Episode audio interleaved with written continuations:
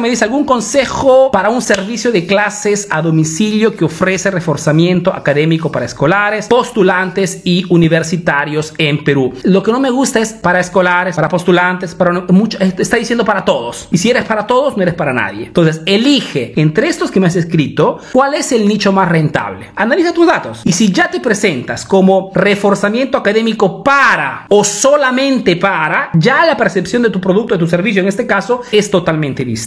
Número dos, los famosos contenidos de valor. Si quieres que las personas te busquen, te manden mensajes, se peleen por estar contigo, tienes que hacerte percibir como un experto, ¿ok? Por ende, tienes que subir muchísimos contenidos. Te abres una página de Facebook, ¿ok? Y todos los días subes un tip, un tip de algún argumento que normalmente tocas con estas personas. Más argumentos, más videos subirás en, en tus redes sociales y más la percepción de experto aumentará. Entonces, cuando una persona quiere contratar a alguien, y tiene que elegir entre dos personas, contratará a ti 100 veces respecto al otro que no hace nada. Es esta la potencia del marketing de contenidos.